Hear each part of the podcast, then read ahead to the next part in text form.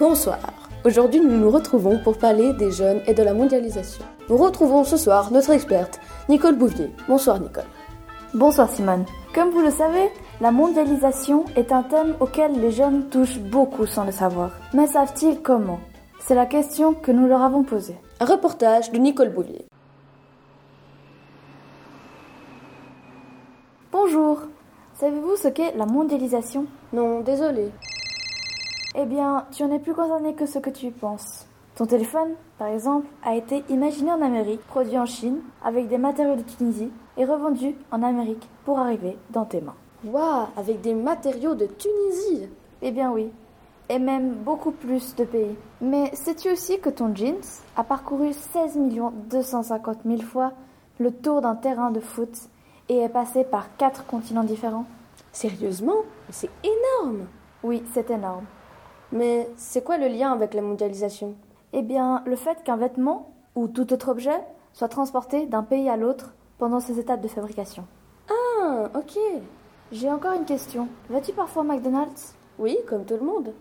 Et que prends-tu? Hmm, Un Big Mac avec du coca, pourquoi?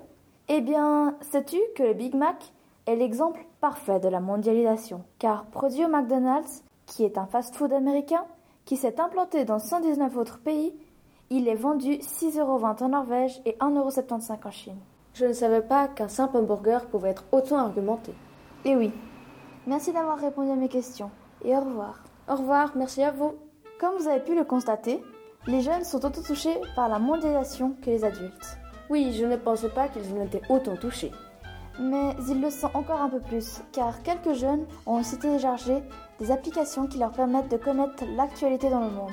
Et le fait de s'échanger ces informations est aussi relié à notre thème. Sachez qu'ils ne sont pas les seuls à avoir ce genre d'application. J'en ai moi-même une.